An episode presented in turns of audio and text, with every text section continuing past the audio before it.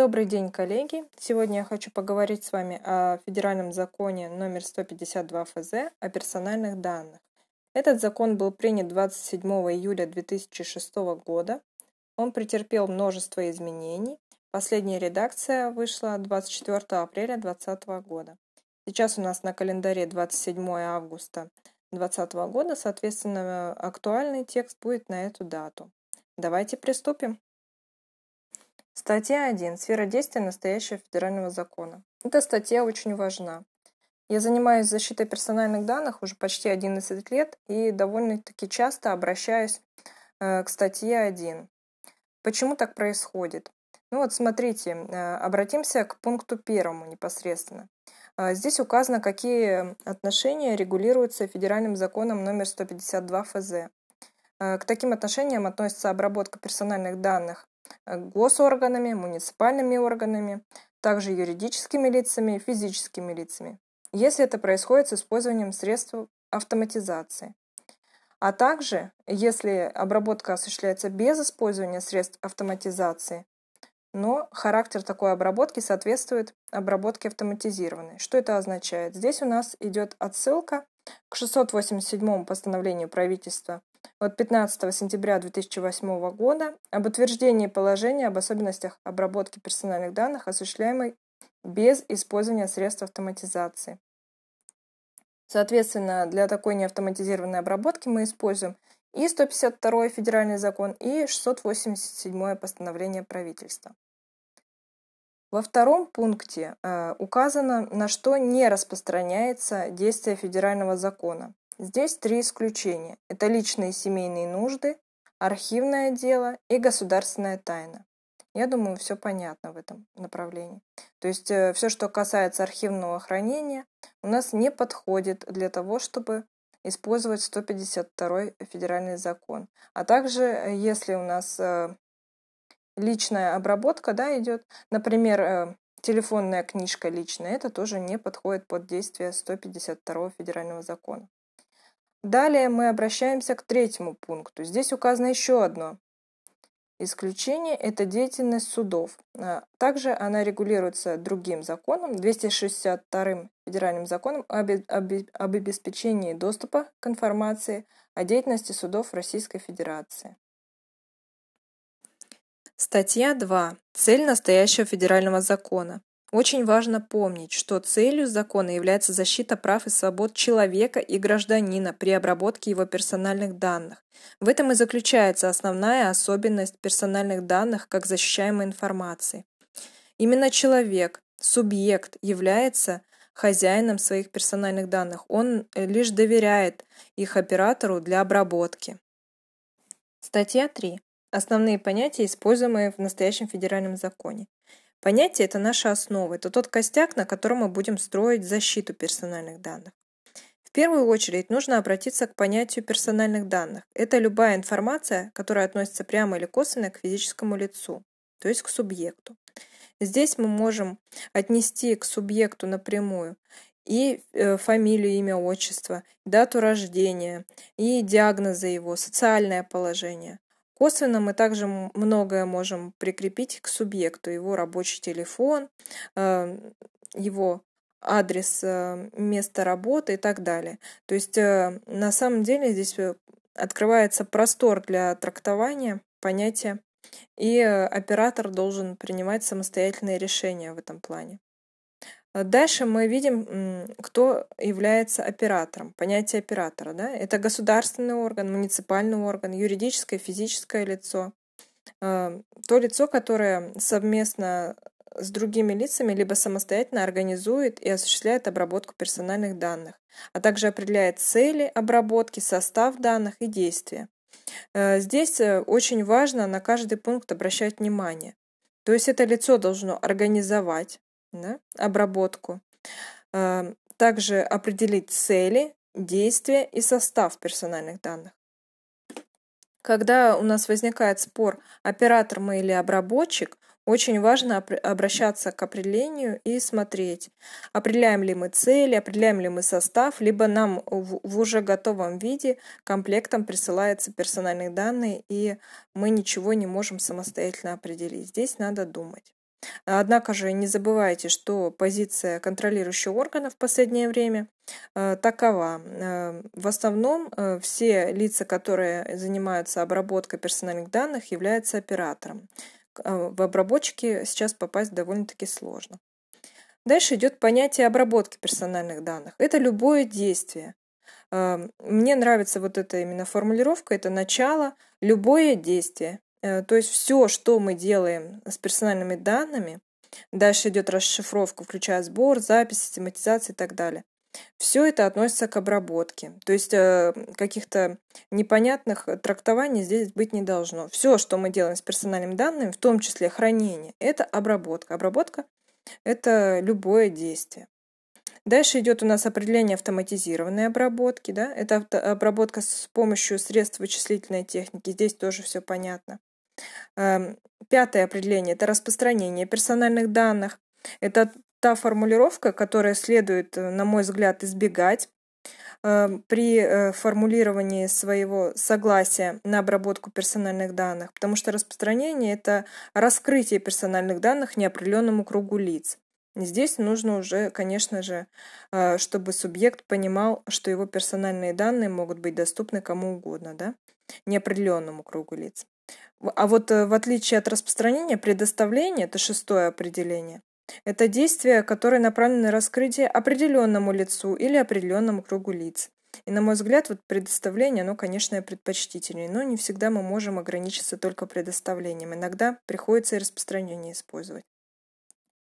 Седьмое определение – это блокирование персональных данных. Это временное прекращение обработки когда мы не можем сразу же персональные данные удалить. Такие ситуации довольно-таки часто встречаются потому что обработка может быть уже и прекращена, но вычленение этих персональных данных может быть затруднено, поэтому их временно блокируют. Уничтожение персональных данных – это, соответственно, уже э, невозможность восстановить после уничтожения. Да? Обезличивание – это действия, в, результатах, в результате которых становится невозможно э, без дополнительной информации определить субъекта. И по обезличиванию у нас также есть отдельные документы, да? Э, кроме 152 федерального закона.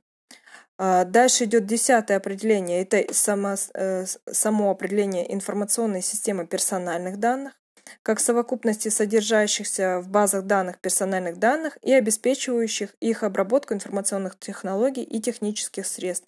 То есть мы видим, что информационная система персональных данных – это совокупность не только самих персональных данных, но и средств их обработки. И последнее определение – это трансграничная передача персональных данных. Это вопрос тоже сложный, он отдельно будет э, в федеральном законе подниматься. Статья 4. Законодательство Российской Федерации в области персональных данных.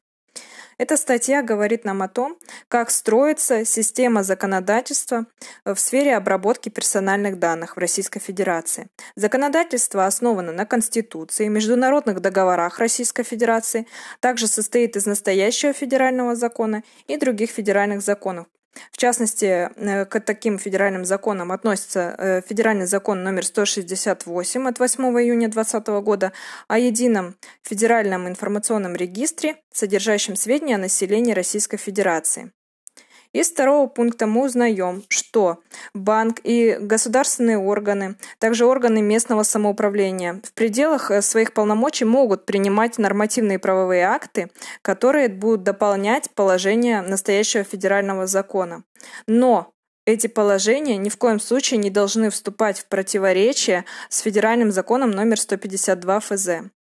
Третий пункт у нас гласит о том, что особенности обработки персональных данных, осуществляемых без использования автоматизации, определяются федеральными законами и другими нормативными актами. К федеральным законам относится федеральный закон номер 8 от 17 февраля 2019 года о воинской обязанности и военной службе, а также всем известное 687 постановление правительства. Четвертый пункт говорит нам о том, что если положение настоящего федерального закона э, противоречит международным договорам, то международные договора являются приоритетными по отношению к нему. Статья 5. Принципы обработки персональных данных. На мой взгляд, это одна из самых важных статей в Федеральном законе номер 152. Принципы, которые включены в пятую статью, входят в политику обработки персональных данных, в согласие на обработку персональных данных, в положение об обработке и защите персональных данных, во все документы, которые делает оператор. Так или иначе входят принципы, которые указаны в пятой статье. Итак, первый принцип о чем нам говорит? О том, что персональные данные должны обрабатываться на законной, справедливой основе. То есть еще раз утверждается главенство закона. Я думаю, здесь все понятно. Второй принцип говорит нам о том, что обработка должна ограничиваться достижением конкретных и заранее определенных законных целей. То есть цели обработки должны быть указаны в нормативных документах операторы, э, и они не должны быть незаконными. Я думаю, здесь тоже все понятно. То есть э, цели должны быть ясными. Третий принцип говорит нам о том, что нельзя обрабатывать вместе данные, э, если они собирались для различных целей. Ну, классический пример – это когда вместе обрабатываются персональные данные клиентов и персональные данные работников. То есть мы собираем персональные данные клиентов для того, чтобы оказывать им какие-то услуги. Персональные данные работников мы собираем для того, чтобы осуществлять трудовые отношения э, и соблюдать законодательство в этой сфере. Соответственно, цели разные, и базы данных должны быть разные. И СПДН у нас тоже будут разные. Вот. Э, Четвертый пункт говорит нам о том, что мы должны обрабатывать только персональные данные, которые отвечают целям их обработки. То есть э, все должно соответствовать цели то, что мы обрабатываем, собираем, это должно быть в соответствии с целями, которые мы заранее определили. И пятый пункт раскрывает содержание четвертого пункта и говорит нам о том, что содержание и объем обрабатываемых персональных данных должно, должны соответствовать заявленным целям обработки. Соответственно, мы не можем взять информации больше у, у субъекта э, для того, чтобы соответствовать цели обработки. Например, при регистрации на сайте, если мы будем спрашивать паспортные данные, не имея на то должных оснований, это будет уже превышение наших полномочий оператора и сбор лишних данных. Соответственно, э, и категория у нас дополнительно получается, да, персональных данных это паспорт, и у нас э, объем базы растет. Вот. Это недопустимо. Э, шестой пункт говорит нам о том, что мы должны обеспечивать точность персональных данных, а в необходимых случаях и актуальность. Как обеспечивается точность и актуальность? Соответственно, у нас есть э, обратная связь с субъектом. Мы можем э, периодически проверять точность и актуальность данных, а также мы можем э, по заявлению субъекта эти данные актуализировать. Ну и, соответственно, также в шестом пункте указано, что мы должны принимать меры по удалению, уточнению неполных и неточных данных. То есть, когда субъект обращается куда-то и просит внести изменения, то оператор должен э, соответствующим образом отреагировать, внести изменения, либо неточные данные удалить. Это все должно делаться по закону. Седьмой пункт – это о том, что э, персональные данные должны храниться в форме, позволяющей определить субъекта персональных данных не дольше, чем того требует выполнение цели. То есть, даже если у нас цель благая, но обработка персональных данных у нас, у нас должна вестись э, именно то время, которое нужно для достижения этой цели. После достижения цели персональные данные должны быть уничтож... уничтожены, либо обезличены, э, потому что мы э, не должны забывать о сроке обработки персональных данных. Это очень важно. Согласие, оно дается на определенный срок, цель э, достигается, и, соответственно, персональные данные должны быть уничтожены, либо обезличены. Статья 6. Условия обработки персональных данных. Обработка персональных данных должна осуществляться с соблюдением принципов, а принципы указаны в пятой статье, и правил, предусмотренных настоящим федеральным законом. Первое условие – это наличие согласия субъекта персональных данных. Это одно из самых э, распространенных условий обработки, и обычно все-таки согласие собирается с субъекта. Однако же есть множество исключений, которые мы далее с вами рассмотрим, когда можно обрабатывать персональные данные, не имея на то согласия. Таким исключениям относятся второй условие. Это обработка персональных данных для достижения целей, э, предусмотренных международным договором и э, предусмотренных федеральным законодательством в отношении оператора. Как это перевести на русский язык? Смотрите, если у нас э, у оператора есть какие-то обязательства, которые указаны в федеральном законе, и именно это должен быть уровень федерального закона, то можно согласие не брать. Соответственно, например, трудовые отношения, у нас есть э, федеральный закон, и мы э, то, что касается э, обработки персональных данных сотрудников, можем по трудовому кодексу в должном объеме собирать и обрабатывать, не собирая согласия. Однако все мы понимаем, что при обработке персональных данных работников часто возникают ситуации, которые выходят за рамки э, обычных э, классических, э, так сказать, предусмотренных законом отношений между работником и работодателем. Соответственно, в этом случае мы персональные данные дополнительные собираем, например, для отправки в банк для выпуска карточки зарплатной, и должны взять на это согласие. Третье условие – это судопроизводство в арбитражных судах, э, просто судопроизводство, уголовное, административное, гражданское, конституционное. Это третье условие у нас, э, когда мы можем собирать персональные данные, обрабатывать их без согласия. Условие 3.1 – это исполнение судебного акта. Условие 4 – это исполнение полномочий федеральных органов исполнительной власти, в том числе регистрация субъекта на портале государственных и муниципальных услуг. Я думаю, здесь все понятно. То есть госорганы выполняют функции, возложенные на них. Пятое условие – это обработка для исполнения договора стороной либо выгодоприобретателем, либо поручителем, по которым является субъект. То есть, если субъект получает выгоду от э, взаимодействия с оператором. Например, э, получает товар, либо услугу, э, либо является поручителем, э, либо является выгодоприобретатель, выгодоприобретателем без э, договора, э, то согласие брать не обязательно, если именно э, персональные данные, которые собираются, э, они собираются в том объеме, в котором мы должны э, исполнить этот договор. Э, шестой пункт – это обработка персональных данных для защиты э, жизни, здоровья и иных жизненно важных интересов субъекта. Если получить такое согласие мы не можем. То есть, если э, пациент находится в адекватном состоянии, э, у него согласие нужно брать. Если с пациентом все плохо и нужно э, срочно оказать ему помощь медицинскую, то согласие, соответственно, получить не можем, но это не значит, что мы не можем обработать его персональные данные. Седьмой пункт – это обработка персональных данных для осуществления прав и законных интересов оператора или третьих лиц, в том числе для взыскания задолженности. Если не нарушаются права и свободы субъекта персональных данных. Это очень важный пункт. Все-таки права и свободы э, при этом не должны нарушаться.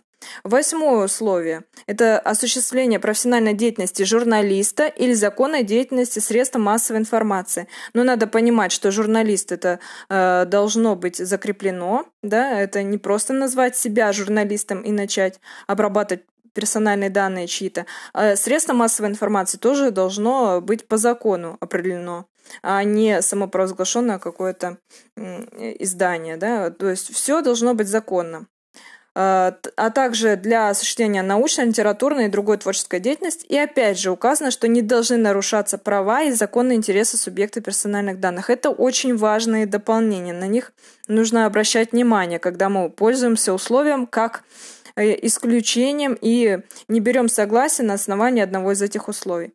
Э, девятый пункт – это обработка персональных данных в статистических и иных исследовательских целях.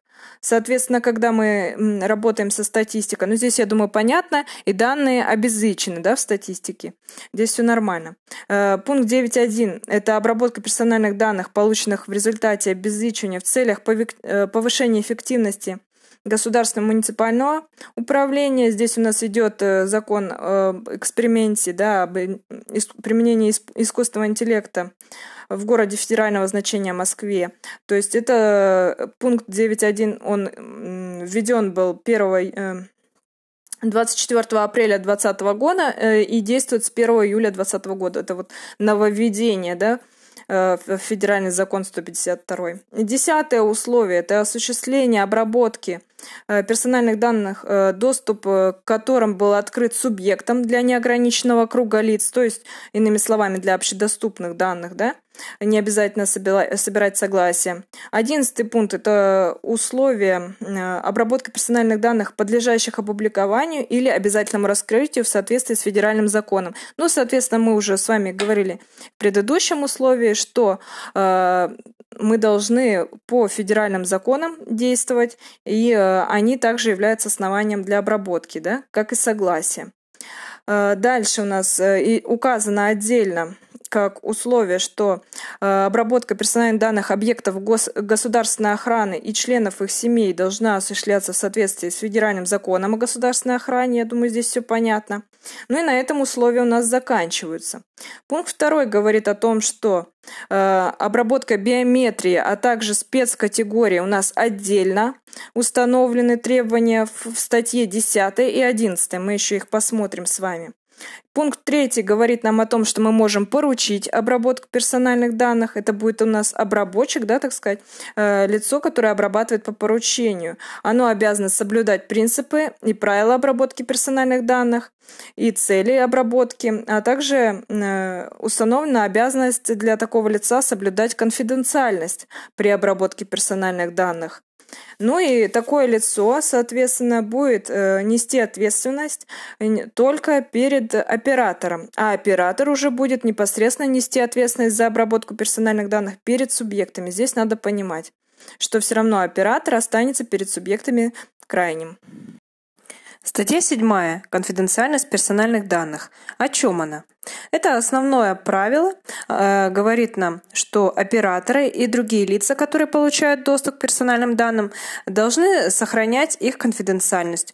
То есть, иными словами, все, что вы получили от субъекта, либо нашли какую-то информацию о нем, должно сохраняться в тайне, если иное не оговорено отдельно. Многие забывают об этом простом правиле, и э, понятие конфиденциальности и седьмая статья часто упоминается в судебных решениях, а также при решении любых конфликтных ситуаций с субъектом, а также при проведении проверок. Статья 8. Общедоступные источники персональных данных. Меня довольно-таки часто спрашивают об общедоступных персональных данных. Нужно понимать, что такого понятия просто нет. Есть понятие общедоступные источники персональных данных. Это те э, справочники, адресные книги, которые создаются с письменного согласия субъектов. Также субъект может в любой момент отозвать свое согласие и потребовать исключить свои персональные данные из этих источников. Э, для чего нам нужна восьмая статья? В работе она пригождается очень часто, потому что на любом предприятии есть справочные книги, э, адресные книги. Чтобы их создавать э, на законной основе, нужно каждый раз собирать письменное согласие субъектов. Статья 9. Согласие субъекта персональных данных на обработку его персональных данных. Эта статья также часто используется в работе, так как э, в ней прописаны все правила работы с согласиями. Во-первых, субъект решает, э, давать ли ему согласие. Все это делается добровольно. А также необходимо помнить, что согласие может быть отозвано в любой момент. Но, однако же, если основания для обработки персональных данных законно и не требует письменного согласия, то даже отзыв такого согласия не заставляет оператора удалить персональные данные. Э, также в третьем пункте указано, что Оператор должен э, предоставлять доказательства получения согласия. Меня довольно-таки часто спрашивают по поводу того, хранить ли э, согласие, сколько их хранить, э, если уже обработка закончилась и так далее. Я считаю, что как можно дольше нужно согласие эти хранить, в пределах, конечно, разумных, но надо понимать, что любые спорные вопросы с субъектом нужно будет согласие поднять. Соответственно, пока еще субъект может к вам обратиться, обратиться, э, пока какие-то отношения с ним остаются, нужно согласие хранить. Э, в четвертом пункте указано, что должно содержать э, в себе форма согласия. Э, ну, я думаю, вы прекрасно знаете, что это и данные о субъекте, и данные об операторе, ну и, соответственно, все детали обработки персональных данных, такие как цель, перечень персональных данных, перечень действий, которые совершаются с персональными данными, способ обработки и срок э, обработки этой. Э, очень важно понимать, что э, все элементы, которые указаны в четвертом пункте, должны обязательно содержаться в письменной форме согласия. В пятом пункте идет отдельная строка о, об электронном согласии. Э, здесь, э, ну, не так все строго. То есть, если у нас сайт есть, то э, довольно упрощенная форма согласия, и там субъект для того, чтобы его персональные данные начали обрабатывать, ознакомливается с информацией необходимой, ставит галочку обычно в знак своего согласия. Ну и нужно помнить, что предустановленная галочка – это плохо. То есть субъект должен какое-то действие произвести активное, чтобы чтобы э, оператор мог доказать, что э, эта обработка ведется на основании его осмысленного согласия. В шестом пункте у нас указано о недееспособных субъектах персональных данных, что за них э, лица Э, являющиеся их представителями, отвечают да, и за их э, персональные данные. Э, в седьмом пункте указан случай смерти субъекта персональных данных. Но, соответственно, эта ситуация также часто вызывает вопросы. Э, здесь все просто. Здесь наследники решают по э, персональным данным умершего субъекта. То есть, если человек умирает, его персональные данные не становятся общедоступными. Э, ну и также в восьмом пункте указано, что персональные данные могут быть получены не от самого субъекта. Это очень важный пункт, потому что такие ситуации встречаются, и надо понимать, что они тоже законны. Статья 10. Специальные категории персональных данных. Специальные категории персональных данных являются одним из краеугольных камней в деле обработки персональных данных. В пункте первом статьи указано, какая информация относится к специальным категориям. Это информация о расовой, национальной принадлежности, политических взглядах, религиозных и философских убеждениях, состоянии здоровья, интимной жизни. Чаще всего мы работаем именно с информацией о состоянии здоровья. На предприятии, которое не работает в сфере здравоохранения, Такая информация должна быть в очень ограниченном виде представлена. Э, во втором пункте указано, что э, обработка специальных категорий персональных данных должна вестись либо с согласия субъекта в письменной форме, либо на, при наличии других веских оснований. Если таких оснований нет, то вести обработку специальных категорий запрещено. В старых анкетах э, были пункты о национальности работников. Нужно избегать заполнения такого пункта для того, чтобы не хранить информацию о национальности, так как современное трудовое законодательство не, при, не предполагает обработку такой информации. А, также был недавно внесен пункт 2.1 э, о об обработке в связи с проведением экспериментов по установлению специального регулирования в цели создания необходимых условий для разработки технологий искусственного интеллекта да, в городе Москве. Э, и э, эта статья претерпела вот изменения. Также стоит э, напомнить вам о том, что одним из самых частых нарушений является э, хранение лишней информации дополнительно к больничным листам, то есть всяческих выписок, диагнозов. Как мы знаем, сейчас больничные листы, они не содержат диагноза, да, они содержат код заболевания. Поэтому лишнего ничего подкалывать не нужно, хранить в бумажном виде не нужно. Все, что касается специальных категорий, нужно минимизировать, а если э, есть такая возможность, то исключить из своей э, информационной системы персональных данных. Статья 11. Биометрические персональные данные. С биометрическими персональными данными ситуация похожая на специальные категории. А, биометрические персональные данные характеризуют физиологические и биологические особенности человека, на основании которых можно установить его личность. Очень важным является именно это дополнение, на основании которых можно установить его личность. Если мы имеем дело с информацией, которая характеризует физиологические и биологические генетические особенности, но не используются для установления личности, то к биометрии такую информацию можно не относить.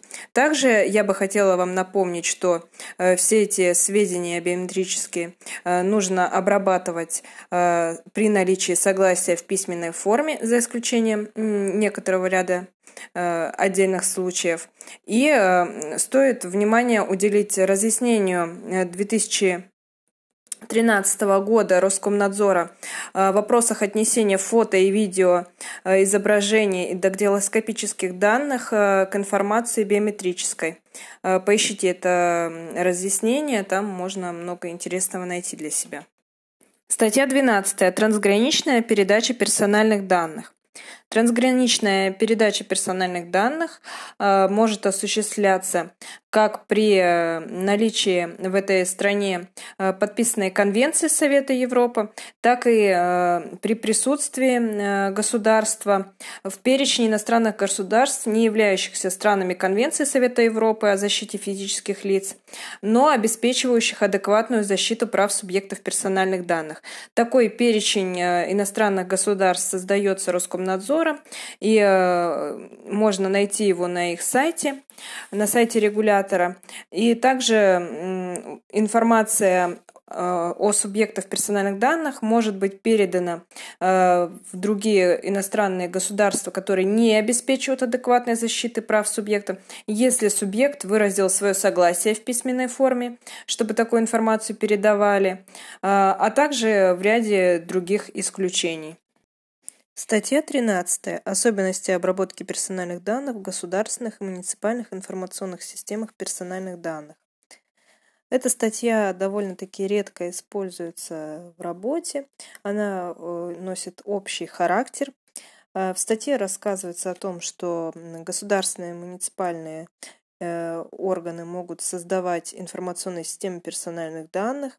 Также указано, что федеральными законами могут быть установлены особенности учета персональных данных, что при обработке не должны быть э, нарушены права свободы человека и гражданина, и э, не допускается использование оскорбляющих чувства граждан или унижающих их человеческое достоинство способов обозначения принадлежности этих данных.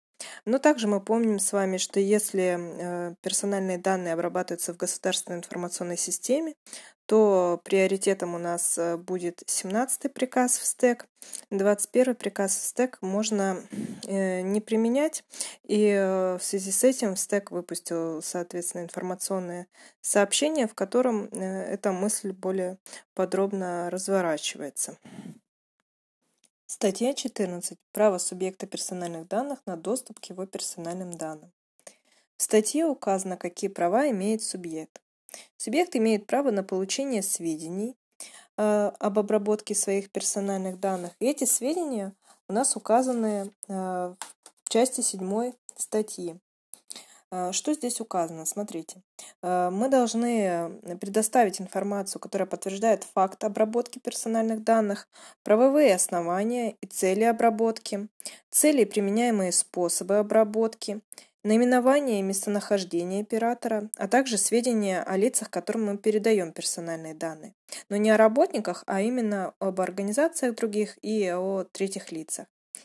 Также указывается, какие данные обрабатываются, э, сроки обработки, источник получения данных, порядок осуществления субъектом своих прав, информация об осуществляемой или предполагаемой трансграничной передаче, э, также иные сведения, которые предусматриваются федеральными законами. Эти сведения должны предоставляться субъекту в доступной форме и не содержать сведения о других субъектах. Также сведения предоставляются при обращении, либо при получении запроса от субъекта. Указано в статье, как должен быть оформлен запрос. Также указано, что запрос повторный можно делать не ранее, чем через 30 дней. За исключением тех случаев, когда оператор не ответил на запрос, либо ответил некорректно. Оператор вправе отказать в запросе, и в статье указано, при каких ситуациях можно в этом запросе отказать.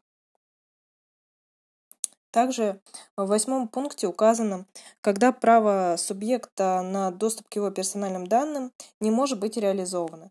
Здесь рассмотрены ситуации оперативной разыскной деятельности, контрразведывательной, разведывательной деятельности, также обвинения по уголовному делу, э, транспортная безопасность, э, противодействие легализации отмыванию дохода и другие подобные ситуации. Статья 15. Права субъектов персональных данных при обработке их персональных данных в целях продвижения товаров, работ, услуг на рынке, а также в целях политической агитации. Э, в этой статье указано, что запрещена обработка персональных данных в целях продвижения товаров, работ, услуг на рынке путем осуществления прямых контактов с потенциальным потребителем с помощью средств связи, а также в целях политической агитации, если такое согласие на обработку не было дано субъектам. Э, такая обработка должна быть немедленно прекращена, если субъект этого потребует. Ну, э, самым частым примером, который мы в жизни можем увидеть э, такой незаконной обработки, являются звонки с рекламными предложениями от организаций, которым мы не давали согласия на обработку своих персональных данных. Единственные случаи, когда э, такая обработка может быть в этой ситуации законной, это если мы заключали договор или вступали в какие-то отношения с партнерами этих организаций. И э, в самом этом соглашении нашем на э, работу с партнерами было указано, что информация, наши персональные данные будут переданы далее третьим лицам. И вот эти третьи лица э, уже, соответственно, с нами контактируют с целью предоставления нам какой-то услуги, оказания ее и рекламы этой услуги. Статья 16. Права субъектов персональных данных при принятии решений на основании исключительно автоматизированной обработки их персональных данных. В этой статье э, содержится одна важная идея. Запрещается принятие на основании исключительно автоматизированной обработки эм, решений, порождающих юридическое последствие в отношении субъектов персональных данных. Такая обработка разрешена только с письменного согласия субъектов. Это очень важно. Согласие должно быть именно в письменной форме. Также оператор обязан разъяснить субъекту порядок принятия решения и последствия, которые могут наступить в случае э, принятия такого решения. Обжалование действий или бездействия оператора. Каждый субъект имеет право на обжалование действий оператора э, в э, орган по защите прав субъектов персональных данных. Таким органом в Российской Федерации является Роскомнадзор. Также субъект имеет право на защиту своих прав и законных интересов, в том числе он может возместить убытки и компенсировать моральный вред в судебном порядке. Статья 18. Обязанности оператора при сборе персональных данных. При сборе персональных данных оператор обязан предоставлять субъекту информацию по запросу, а, которая была указана а, в 14 статье. Также оператор а, обязан разъяснить субъекту персональных данных юридические последствия отказа предоставить э, свои персональные данные, если предоставление таких данных является обязательным. Если мы получаем персональные данные не от субъекта, то мы обязаны предоставить субъекту персональных данных до начала обработки следующую информацию. Это наименование э, оператора, либо ФИО, э, представителя, цель обработки персональных данных, правовое основание обработки, предполагаемый пользователь персональных данных, а, установленные федеральным законом права субъектов и источник получения персональных данных. Исключением являются такие ситуации, когда субъект а, уже уведомлен оператором, и вы обрабатываете персональные данные по поручению. Персональные данные были получены на основании федерального закона, либо если субъект был стороной договора, либо выгодоприобретателем или поручителем по договору. Также, если персональные данные были сделаны общедоступными, если они используются для статистических или иных исследовательских целей, э, для деятельности журналиста, для научной, литературной, иной творческой деятельности. либо если это нарушает права и законные интересы третьих лиц. При сборе персональных данных необходимо помнить, что обработка их должна вестись с использованием баз данных, находящихся на территории Российской Федерации. Это было установлено 242 федеральным законом. Статья 18.1. Меры, направленные на обеспечение выполнения оператором обязанностей, предусмотренных настоящим федеральным законом. Оператор обязан принимать меры, необходимые и достаточные для обеспечения выполнения обязанностей, предусмотренных настоящим федеральным законом и принятыми в соответствии с ним нормативными правовыми актами. Оператор самостоятельно определяет состав и перечень мер, и к таким мерам могут в частности относиться следующие меры. Это назначение оператором лица, ответственного за организацию обработки персональных данных, издание политики в отношении обработки персональных данных, а также других локальных актов по вопросам обработки, применение правовых, организационных и технических мер по обеспечению безопасности персональных данных, а, а также осуществление внутреннего контроля и аудита э, соответствия обработки персональных данных, оценку вреда субъектам персональных данных и ознакомление работников оператора. э, с требованиями законодательства, а также с локальными нормативными правовыми актами. Также подчеркну, что Роскомнадзор обычно проверяет выполнение всех этих пунктов, несмотря на то, что указано эти меры как опциональные, все-таки их выполнение должно быть обеспечено. Э, во второй части указано, что оператор обязан опубликовать или иным образом обеспечить неограниченный доступ к политике в отношении обработки персональных данных. То есть, если у вас есть сайт в сети интернет, то нужно обязательно э, вывесить эту политику обработки на сайте. А также в зоне работы с клиентами бумажную версию этого, этой политики стоит разместить. Третьей части указано, что постановление правительства устанавливает э, перечень мер, направленных на обеспечение выполнения обязанностей оператора. Это э, здесь речь идет о постановлении правительства 1119 от 2012 года. И в четвертой части указано, что оператор обязан предоставить документы, локальные акты, которые будут подтверждать выполнение тех самых мер, о которых мы с вами говорили. То есть все-таки эти меры обязаны быть приняты и необходимо это все закрепить документацией. Статья 19. Меры по обеспечению безопасности персональных данных при их обработке. Оператор при обработке персональных данных обязан принимать необходимые правовые, организационные и технические меры – или обеспечивать их принятие для защиты персональных данных от неправомерного или случайного доступа к ним, а также уничтожения, изменения, блокирования и так далее. Э, выполнение 19 статьи Роскомнадзор не проверяет. Удостовериться в этом можно, прочитав постановление правительства номер 146, э, которое утверждает правила контроля э, от 13 февраля 2019 года. Проверяет выполнение 19 статьи у нас в СТЭК и ФСБ. Во второй части статьи указано, что обеспечение безопасности персональных данных достигается в частности применением следующих мер. Что к этим мерам относится?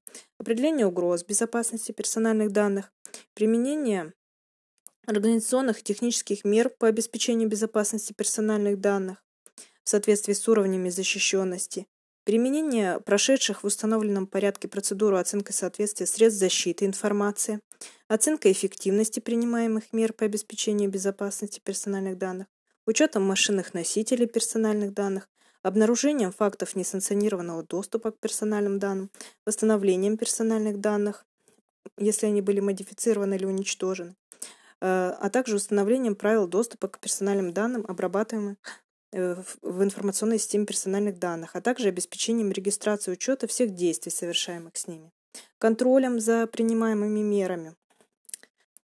В третьей части указано, что правительство Российской Федерации с учетом возможного вреда субъекту устанавливает уровни защищенности персональных данных, требования к защите персональных данных при их обработке и требования к материальным носителям биометрических персональных данных четвертой части указано, что состав и содержание необходимых для выполнения требований э, мер по защите определяется в СТЭК России и ФСБ России.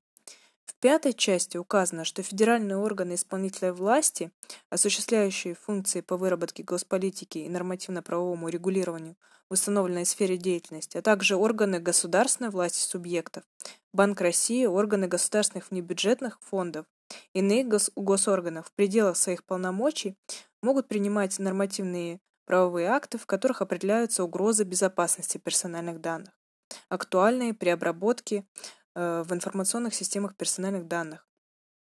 Э, в шестой части указано, что наряду с угрозами, которые принимаются э, вот этими органами, которые были указаны в пятой части, также э, ассоциации, союзы и иные объединения операторов могут дополнительные угрозы определить.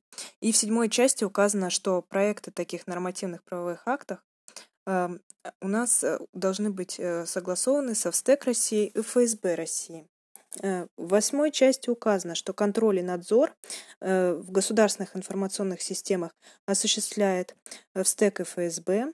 В девятой части указано, что в отношении негосударственных информационных систем также могут осуществляться проверки в СТЭК и ФСБ в исключительных случаях.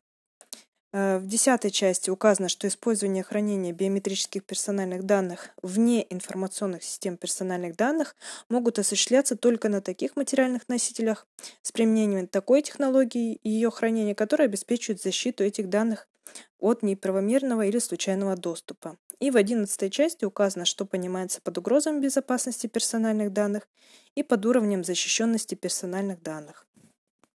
Статья 20. Обязанности оператора при обращении к нему субъекта персональных данных, либо при получении запроса субъекта персональных данных или его представителя, а также уполномоченного органа по защите прав субъектов персональных данных. В первой части указано, что оператор обязан сообщить субъекту персональных данных или его представителю информацию о наличии персональных данных, а также предоставить возможность ознакомления с такими данными в течение 30 дней с даты получения запроса. В случае отказа в предоставлении информации оператор обязан дать в письменной форме мотивированный ответ, который содержит основания для такого отказа. В третьей части указано, что оператор обязан предоставить субъекту возможность ознакомления с персональными данными, которые относятся к нему.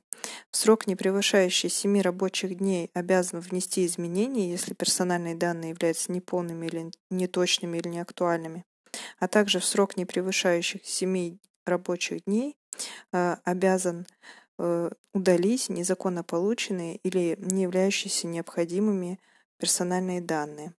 В четвертой части указано, что оператор обязан сообщить в уполномоченный орган по защите прав субъектов персональных данных информацию по запросу в течение 30 дней с даты получения такого запроса. Статья 21. Обязанности оператора по устранению нарушений законодательства, допущенных при обработке персональных данных по уточнению, блокированию и уничтожению персональных данных. В части 1 указано, что в случае выявления неправомерной обработки персональных данных при обращении субъекта или его представителя, а также уполномоченного органа по защите прав субъектов, оператор обязан осуществить блокирование неправомерно обрабатываемых персональных данных с момента такого обращения. Во второй части указано, что в случае подтверждения факта неточности персональных данных оператор обязан уточнить персональные данные или обеспечить их уточнение в течение 7 рабочих дней. Третьей части указано, что в случае выявления неправомерной обработки персональных данных оператор обязан в течение трех рабочих дней с даты этого выявления обеспечить прекращение неправомерной обработки. Если не удается обеспечить правомерность обработки, то оператор в срок не превышающий 10 рабочих дней обязан уничтожить такие данные. В четвертой части указано, что в случае достижения цели обработки персональных данных оператор обязан прекратить обработку в течение 30 дней с даты достижения цели. Пятой части указано, что в случае отзыва субъектом персональных данных согласия оператор обязан уничтожить персональные данные в срок, не превышающий 30 рабочих дней с даты э, такого события. Э, в шестой части указано, что в случае отсутствия возможности уничтожения персональных данных э, оператор обязан осуществить их блокирование и уничтожить персональные данные в срок не более чем 6 месяцев. Статья 22. Уведомление об обработке персональных данных. Оператор обязан подать уведомление об обработке персональных данных до начала обработки персональных данных уполномоченный орган по защите прав субъектов персональных данных, то есть Роскомнадзор. Оператор вправе осуществлять без уведомления обработку персональных данных в следующих случаях. Когда персональные данные обрабатываются в соответствии с трудовым законодательством, полученные в связи с заключением договора, стороной которого является субъект персональных данных, если персональные данные используются именно для работы по договору, либо передаются куда-то, но уже с согласия субъекта. А, также, если персональные данные относятся к членам общественного объединения или религиозной организации, если они сделаны субъектом персональных данных общедоступными, если они включают в себя только фамилии, имена и отчества субъектов персональных данных, если они необходимы в целях однократного пропуска субъекта персональных данных а, на территорию оператора, если они включены в информационные системы персональных данных Э, созданные в целях защиты безопасности государства и общественного порядка, если они обрабатываются без использования средств автоматизации, э, либо если персональные данные обрабатываются в случаях, э, предусмотренных законодательством о транспортной безопасности. Во всех остальных случаях уведомление подавать нужно. Что включает в себя уведомление?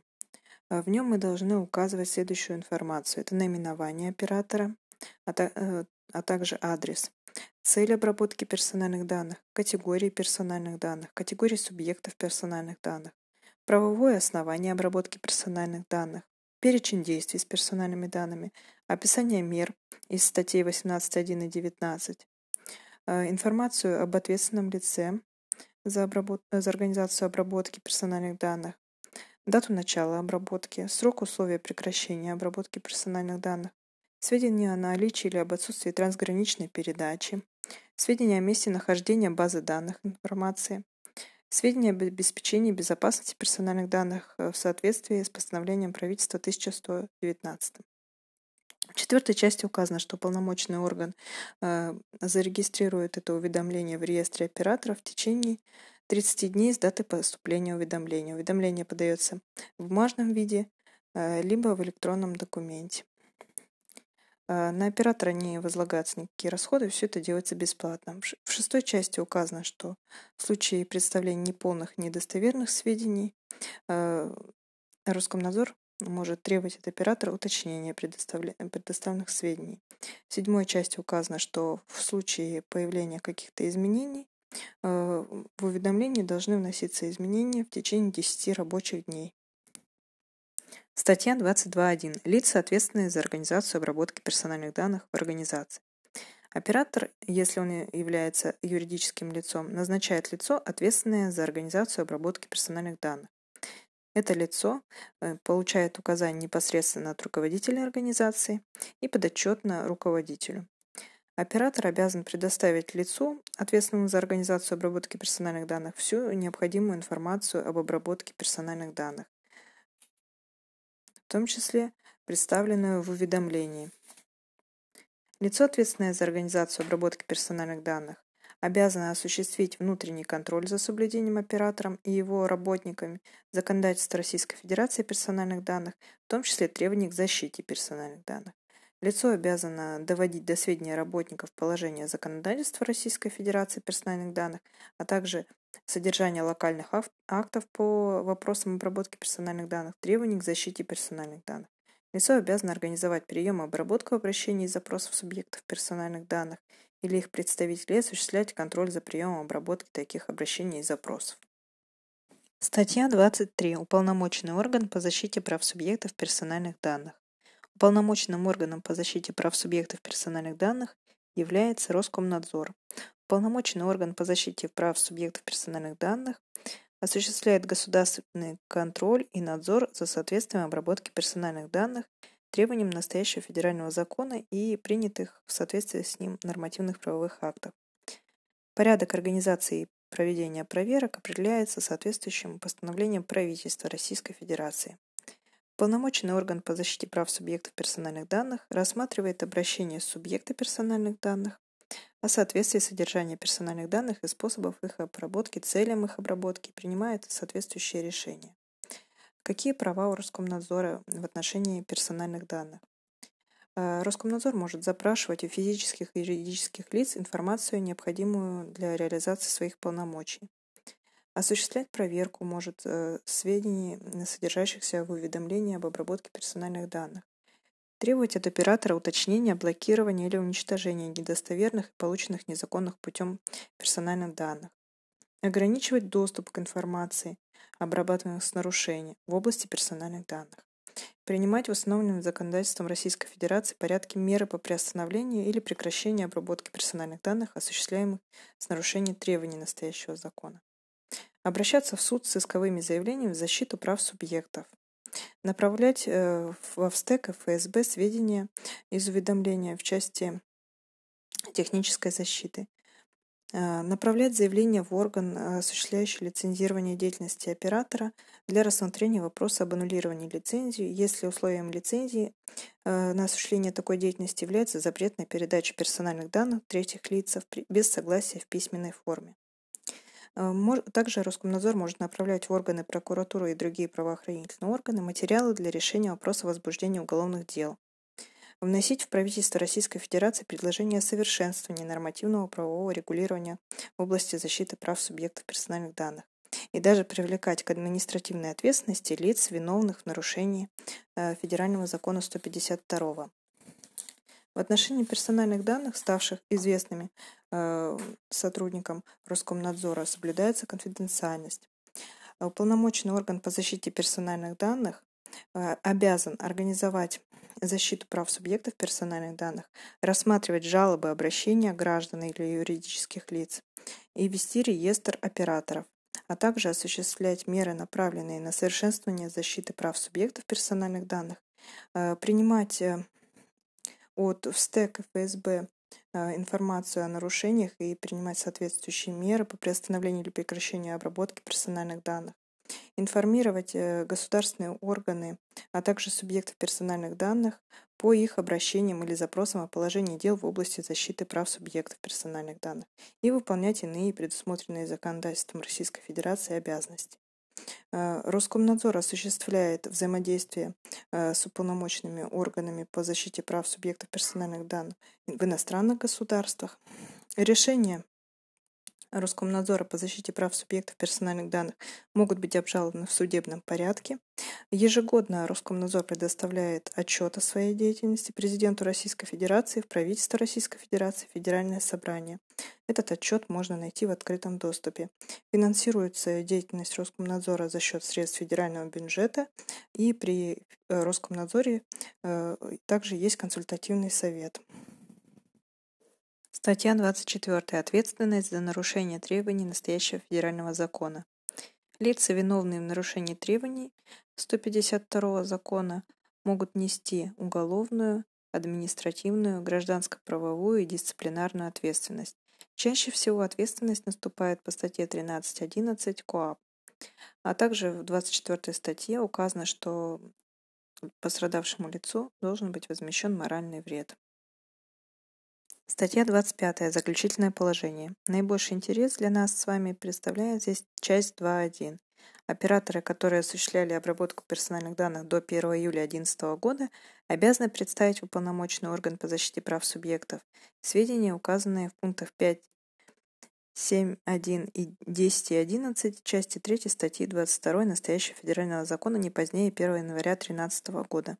Несмотря на то, что все сроки здесь уже прошли, 2013 год э, далеко остался позади, э, до сих пор еще в нарушениях указывают на нарушения по вот э, этой части 25 статьи федерального закона.